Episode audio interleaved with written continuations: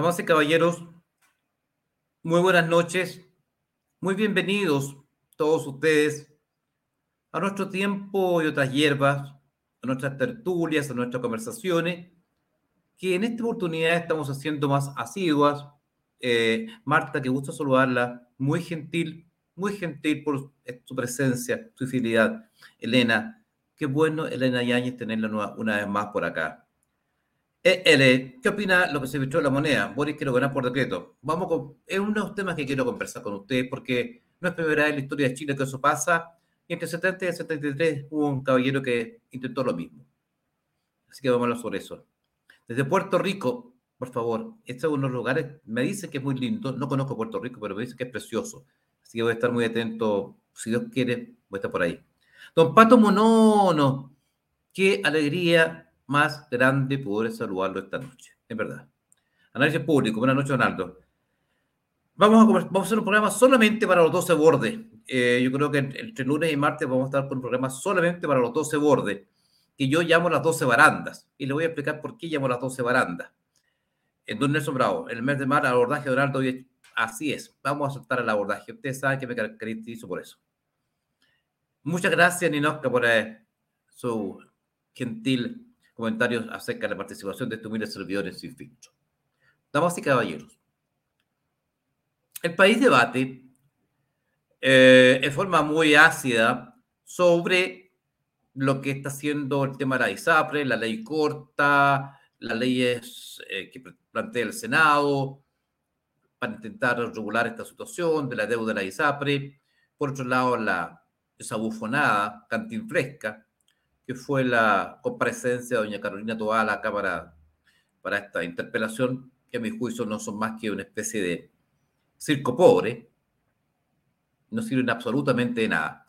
Es una institución absolutamente estéril, vacía, vacía porque no tiene ningún contenido, no aporta absolutamente nada, es un gasto superfluo, estúpido, de recursos públicos, y las conclusiones son simplemente, es decir, sale el que la interpelada o el interpelado diciendo que fantástico, el interpelador diciendo que la hizo pedazo, gasto ingente de recursos públicos, que bien se podrían dedicar a otras cosas, es decir, un despilfarro, ocho más, un despilfarro ridículo, absurdo, cuantioso, innecesario, innecesario, e injustificable de recursos públicos. Otra cosa no es una interpelación. No sirven de nada, damas y caballeros, no sirven de nada. No han servido nunca. Solamente para que las damas y caballeros que están en el Congreso se den el gusto de estar lanzándose pullas de una bancada a otra.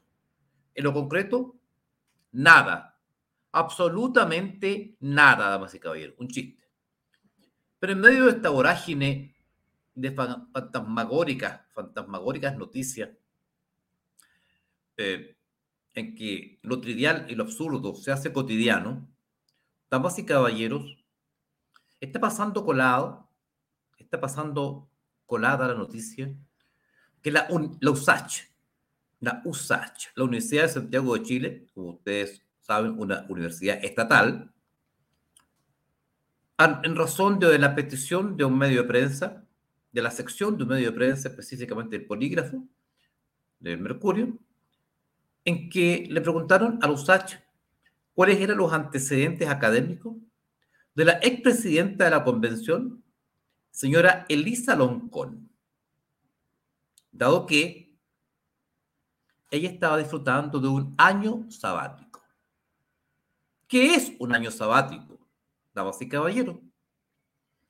Es un premio, un estipendio, un beneficio, un regalo que recibe, con el cual se le honra a un profesor universitario de vasta trayectoria, consistente en que durante un año, muchas gracias Pato Monono, muy gentil por tu colaboración, consistente en un año sabático, damas y caballeros, en que este académico va a percibir su sueldo íntegramente pero no va a ir a trabajar.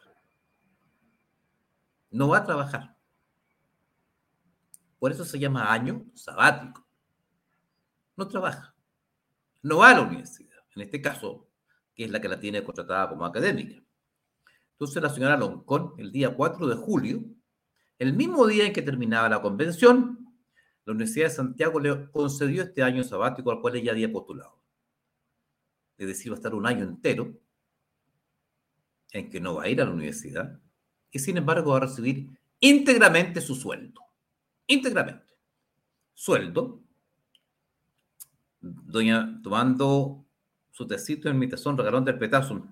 Muchas gracias. Bueno, somos dos haciendo lo mismo. Yo también estoy aquí con mi tecito. Muchas gracias, Mauro. Mauro León. Mira,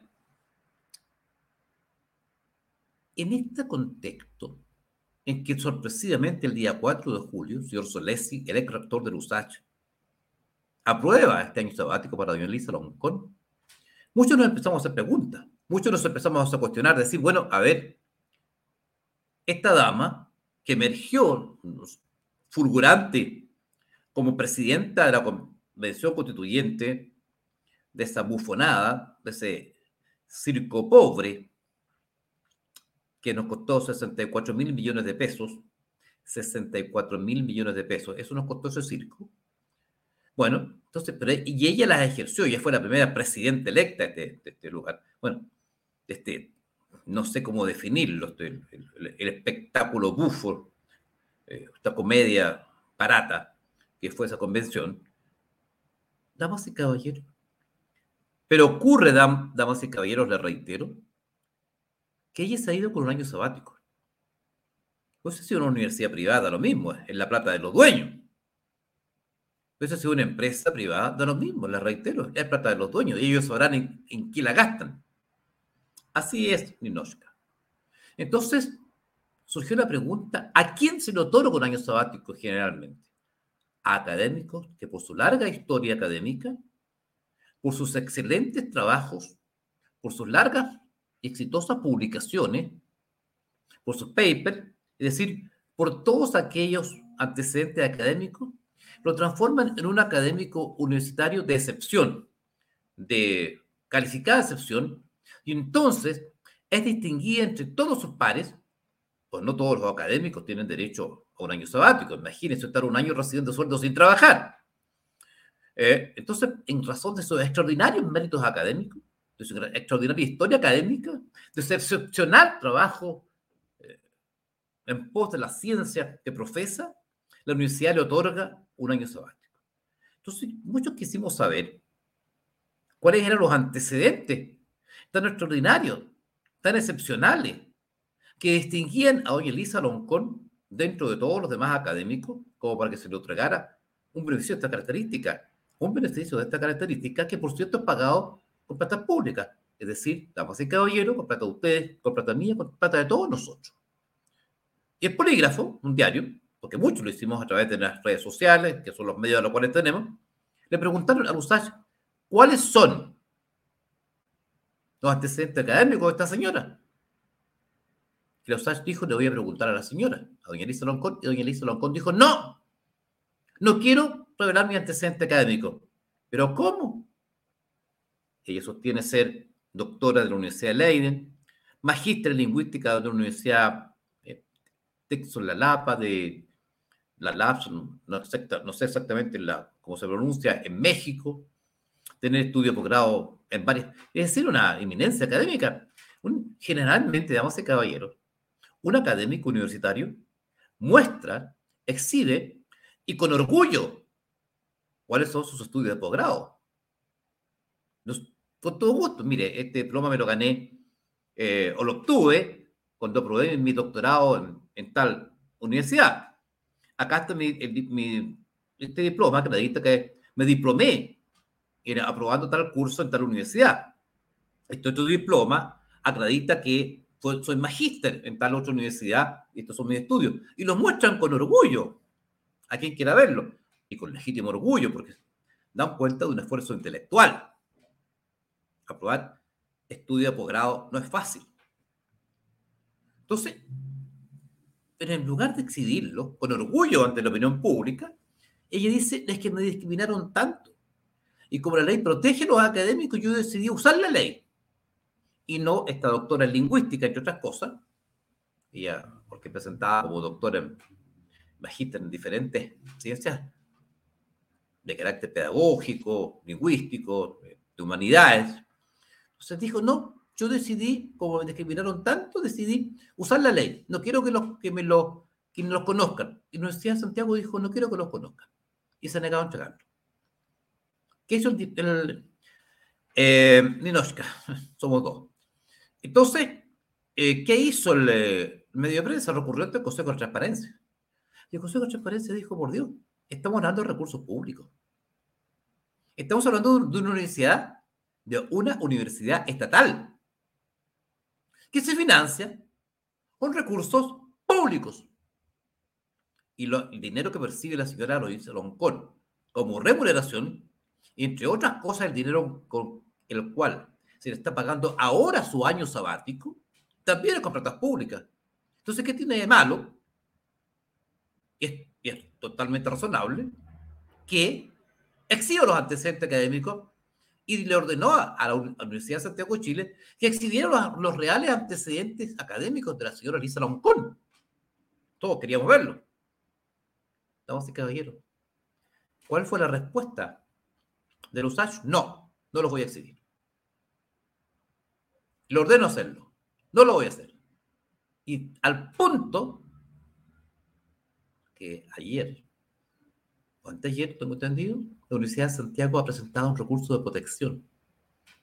Un recurso de protección ante la Corte de Apelaciones de Santiago para evitar que ustedes, que yo, que todos los chilenos podamos saber cuáles son los antecedentes académicos de la señora Elisa Loncón.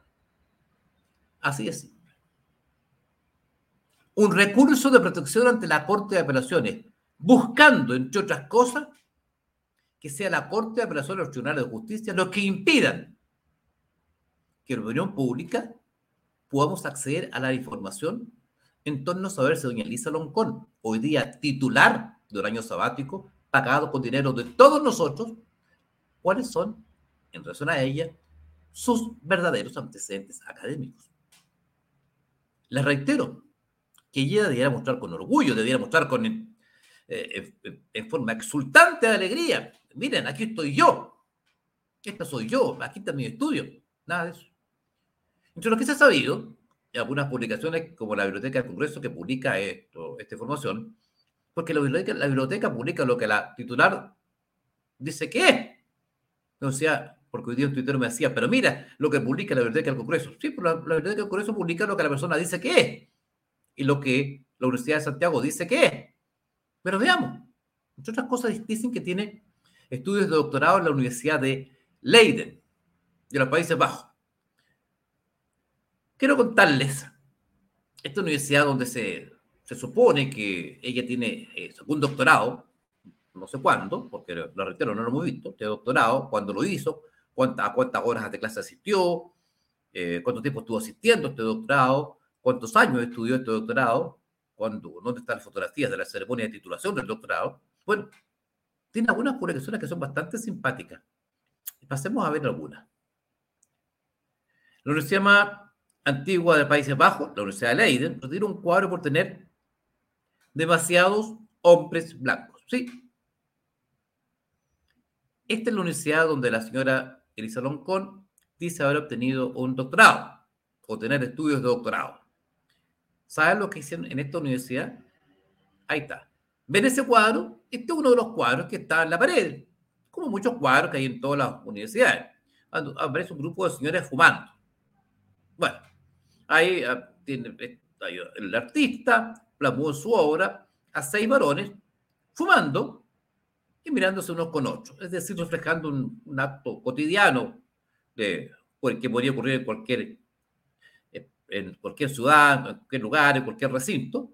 Y la Universidad de Leiden determinó sacarlo. Sí, ahí tienen la ceremonia solemne en que la Universidad de Leiden, ahí está el salón, donde están los, estos señores fumando, estos, estos seis señores fumando, aparentemente seis académicos fumando, mientras conversaban, cuadro, unos cuadros antiguos, mientras hay un café al medio, una taza de café. Bueno, ahí ven cuando la Universidad de Leiden, esta universidad donde dice que la señora lo haber sacado eh, su doctorado o tener estudio de doctorado, sacó el cuadro porque había muchos hombres blancos. Deben presumir en consecuencia que en ese cuadro hubiese aparecido, no sé, un, señor de raza negra, otro señor eh, de indoeuropeo o de raza oriental, y también un, señor, no sé, proveniente de, de Madagascar, de, con los colores cobrizos, propio de, de alguna zona de, de, México, Latinoamérica o indoamericano, bueno, entonces no se han sacado los cuadros. Damas y caballeros, esta es una universidad donde dice. Posteriormente, nos exhibe una, una, para mostrar la estatura académica, doña Elisa Loncón, doña Elisa Loncón elegida una de las 100 personajes, personajes influyentes del mundo. Times, la misma revista, la misma revista que tuvo como personaje también influyente a don Bad Bunny, el cantante reggaetón. Sí, sí, la misma revista. La misma revista. Ahí están. La misma publicación, la misma revista. Que tiene como personaje influyente del planeta a doña Elisa Loncón y simultáneamente, o prácticamente a los pocos números después, al don Bad Bunny, el cantante reggaetón. ¿No es cierto? Que, que lo hemos visto en varias performances por el estilo. Pero, damas y caballeros, Damas y caballeros. Entonces siguieron surgiendo las dudas. Se presentaban las dudas sobre lo que Loncón. En lo personal, en lo personal, damas y caballeros, voy a, dar una opinión. Siempre me he caracterizado por decir la, lo que yo pienso. Me ha traído algunos costos, pero no, no, no entiendo otra forma de vivir la vida que enfrentando las consecuencias de lo que uno dice y hace. Damas y caballeros, Damas y caballeros, cada vez que yo escuchaba hablar, cada vez que yo escuchaba hablar a doña Elisa Loncón, se me acrecentaban las dudas en torno a que si estaba o no estaba en presencia de una persona con estudios de doctorado en áreas o ciencias humanísticas. Más aún, se me presentaban las dudas si yo estaba en presencia, si estábamos en presencia de una persona con estudios de doctorado en lingüística. Y lo digo, básicamente, por la cantidad de palabras que ella utiliza en su discurso, en su léxico. Eh, no son muchas, o no son las que uno espera en una persona que, nos han presentado como con estudios de doctorado en lingüística. Uno escucha a doña Lisa Loncón, la forma en que se expresa, les reitero, la cantidad de palabras que utiliza para su discurso, para dar conocer su planteamiento en las múltiples entrevistas que acostumbra a dar, y uno dice, esta persona es una doctora en lingüística, realmente es doctora en lingüística. Eh, el manejo del idioma ¿Es el, ¿Es el de una persona con estudios superiores en, materia idiomática? La verdad es que yo siempre he tenido mis dudas. No cuadra. Yo tengo humildes, humildes, dos años de lingüística en, el Instituto, Pedagógico de la Universidad de Chile, hechos entre los años 1981 y 1982 cuando estudiaba pedagogía en lengua alemana y licenciatura en lengua alemana, parte de la malla curricular de la carrera era lingüística. Por lo tanto, tengo dos años de lingüística. Algo, no mucho, pero aprendí. Mientras, esa fue mi primera, carrera universitaria antes, antes de estudiar Derecho. Previo a irme a Alemania. Volví, volví a Alemania y a estudiar Derecho. Damas y caballeros, estudié lingüística. Y naturalmente para esos efectos fui alumno de una profesora de lingüística, brillante profesora de lingüística del Instituto Pedagógico de la Universidad de Chile, mientras yo cursaba mis estudios ahí. Y créanme, disculpen con el mayor respeto, pero no establezco ninguna comparación, ninguna comparación en el uso del idioma entre mi profesora de lingüística, de la cual fue alumno dos años, y la señora Elisa Loncón, quien se dice tener el carácter de doctora en lingüística, o doctorado estudios de doctorado en lingüística. Escuchemos algunas de sus expresiones de hoy es Elisa Loncón, ex convencional constituyente y expresidenta de la Convención Constitucional. Ella es doctora en Humanidades por la Universidad de Leiden y doctora en Literatura por la Universidad Católica. En septiembre de 2021, la revista Time la consideró entre las 100 personas más influyentes del mundo. Claro, eh, ha sido interesante porque me ha permitido analizar el proceso, ver, o sea, lo que se vio ahí, efectivamente hubo gente que muchas veces no estaba de acuerdo, pero al final de cuentas la votación se lograba esto, eh, esta decisión de dos tercios. Pero ese es el proceso que tiene que vivir una situación de deliberación. No es distinto situación de deliberación, de deliberación, de deliberación. ¿Se fijan? ¿Se fijan?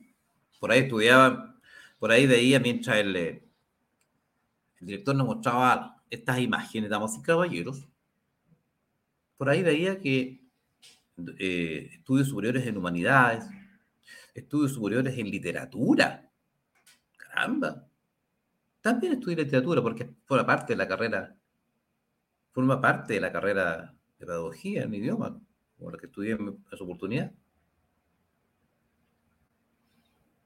¿Ustedes la escucharon hablar? ¿Ustedes la acaban de escuchar hablar? ¿Eso es una doctora en literatura? ¿Eso es una persona con estudios acabados en esas áreas del conocimiento humano?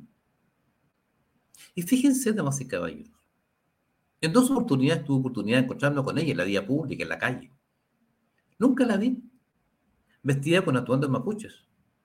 Y sin embargo, no hay ninguna entrevista que ella dé si no es con atuendo mapuche. Es circunstancia que yo lo vi en dos oportunidades en la vida pública. Y en las dos oportunidades jamás la vi con atuendo mapuche. Vestía de forma muy occidental, muy, muy prosaica, muy elegante por lo demás. Por cierto, pero jamás la vi con atuendo mapuche. Pero con atuendo mapuche. Pero sin embargo, para cada entrevista, sobre atuendo mapuche. ¿Qué les parece?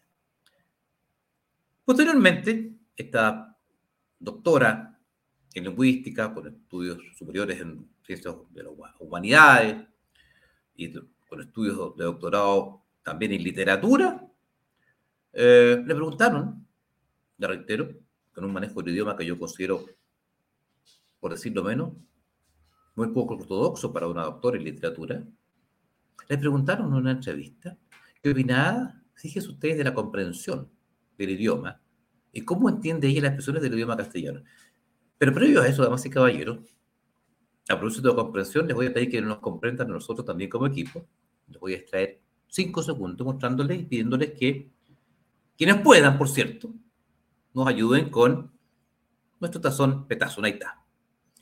Este es un tazón petazo que una amiga nos dijo que ya lo tenía, en que yo comparto un, estas noches me está un poquito helado, un café, un tecito, una agüita de tilo, agüita de limón, agüita de jengibre. Oiga, hace muy bien. Hace poco tiempo atrás descubrir la maravilla que es colocar unos pequeños rodajitos, muy chiquititas de jengibre, un poquitito de limón, agua tibia, déjelo ahí media hora, una agua tibia más o menos caliente, después lo cuela, se lo toma, va a ver cómo va a dormir.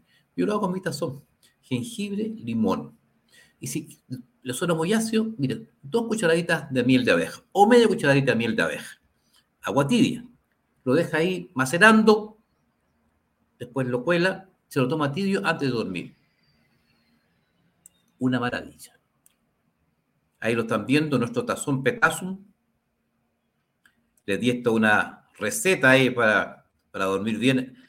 Y a mí me la, me la dieron también, me ha resultado fantástico. 5 mil pesos más gastos de envío los que nos quieran colaborar, muchas gracias por aquello. Bueno, pasar a tanda de comerciales, damas y caballeros. ¿Ven ustedes el nivel de esta doctora en diferentes áreas humanísticas, lingüística y literatura?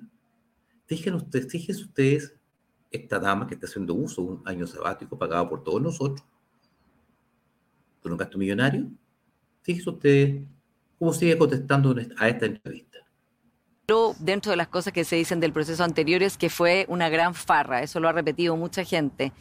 ¿Qué autocrítica hace usted como no, no en términos personales, sino en su rol de presidenta, de cómo se podría haber conducido esto de otra manera, ya que, como, como le decía, la sensación que hay es que ahora va a ser muchísimo más difícil alcanzar una constitución que consagre ciertos derechos, eh, de los cuales había muchísimos en el otro proyecto. Yo no estoy de acuerdo con lo que usted sostiene de la gran farra. Sí, no lo sostengo yo, digo, muchas personas lo han dicho. Nació de los fake news que instalaron. Yo de los fake news, yo de los fake news, yo de los fake news. ¿Por qué?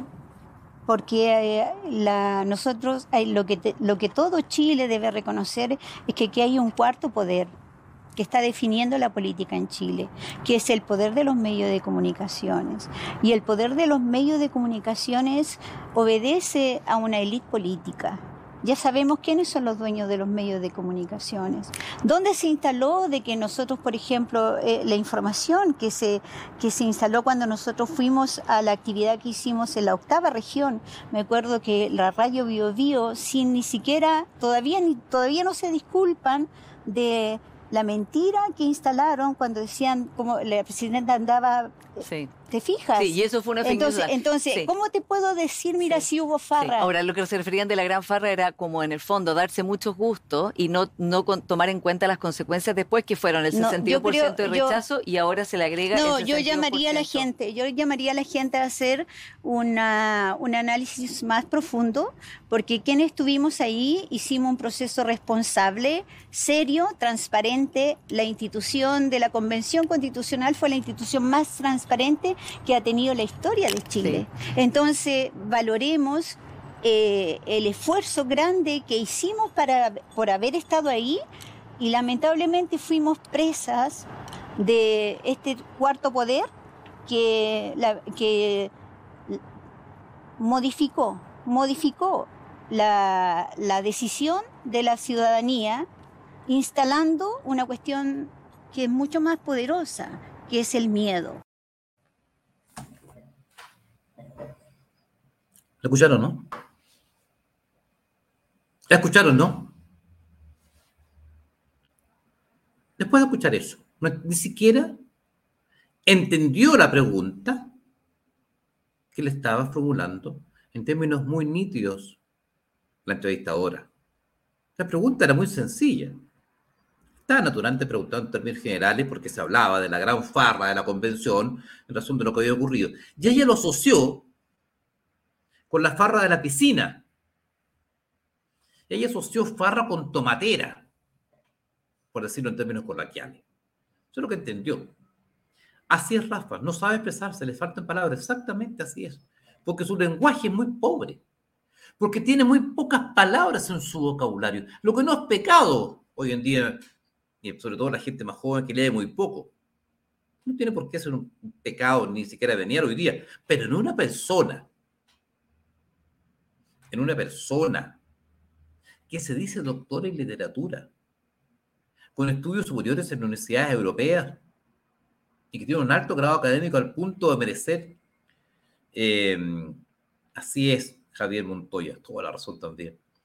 Damas y caballeros, ¿ustedes creen que esta persona califica para una, una excelencia académica de tal nivel que se haga merecedora ella de un año sabático pagado, pagado por ustedes por mí. Un año sabático, les reitero. Es un año que no se trabaja.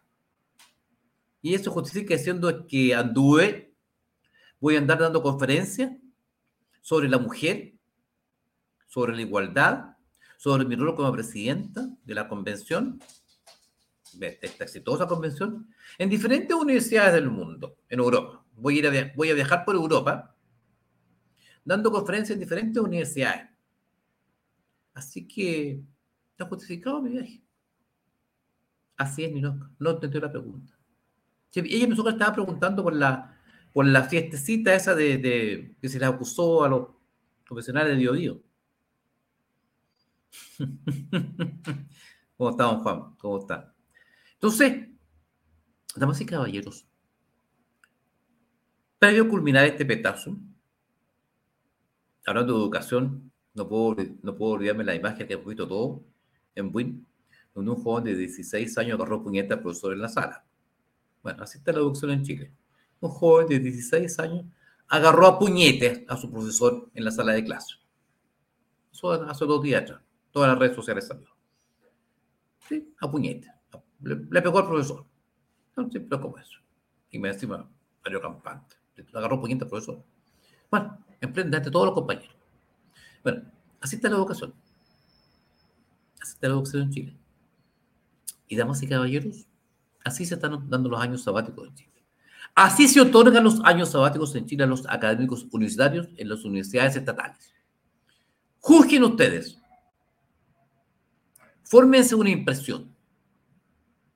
¿Cuáles son los reales antecedentes académicos de la señora Lisa No lo sabemos. Y la Universidad de Santiago de Chile, la USACH, la USACH está haciendo todo lo posible para que usted no lo sepa ni yo lo sepa. Han llegado hasta la corte. ¿Por qué? ¿Por qué? Qué gran pregunta, ¿no? Qué gran pregunta, ¿no, damas y caballeros? Qué gran pregunta. ¿Conoceremos la respuesta? No lo sé. Ahora en la noche joven, me quedo trabajando en algunos escritos que tengo que presentar mañana pidiendo diligencias en la causa de cambio de tema de la señora Iracy Hasler en la investigación que se está instruyendo por la compra, por la fallida compra del inmueble este de la EC Clínica Sierra de ellos, en 8.200 millones. Estoy trabajando en diligencia, estoy trabajando activamente en aquello. Por lo tanto, voy a seguir en el tema. Voy a seguir dándole duro. Lo que no me inhibe, lo que no me impide conversar con ustedes al respecto de lo que ha ocurrido en cuanto a Elisa Roncón. Avisarles también, contarles que no olvido lo que está pasando en el norte. No va a hayan traído los migrantes de vuelta de Arica, porque se fueron 115. Se fueron 115 en el avión, nada más. En el avión venezolano se fueron 115. ¿Estamos claritos? 115. Y el resto, un alto, porcentaje, un alto porcentaje lo devolvieron a Arica. ¿Sí? Le dieron ¡pum! Con toda clase de comodidades, de Huerto Arica. Así fue. Y en Tarapacá siguen entrando. Siguen entrando. Más rato, de madrugada, esta noche no voy a dormir, voy a hacer el escrito ahora pidiendo diligencia en caso de Sierra de ella, y unas cuantas horas me voy al aeropuerto, de madrugada, tomo un avión y parto para Tarapacá. Parto a Tarapacá. Voy a estar en Tarapacá mañana, de madrugada que voy a subir de nuevamente a la zona fronteriza. A eso voy. Y me voy a reunir con, eh, eh, me voy a reunir con algunas comunidades en Tarapacá. Y me vengo mañana a última hora. ¿Ya? No paro. No nos detenemos en el petazo. Chile es más importante. El director me recuerda colocarles una nota al, al terminar, antes de despedirnos, un poco satírica. Veamos. Lo vemos en todas las poblaciones de nuestro país. Entonces, mi trabajo como presidente y el trabajo del gobierno es gobernar. Mi trabajo como presidente y el trabajo del gobierno es gobernar. No es gobernar.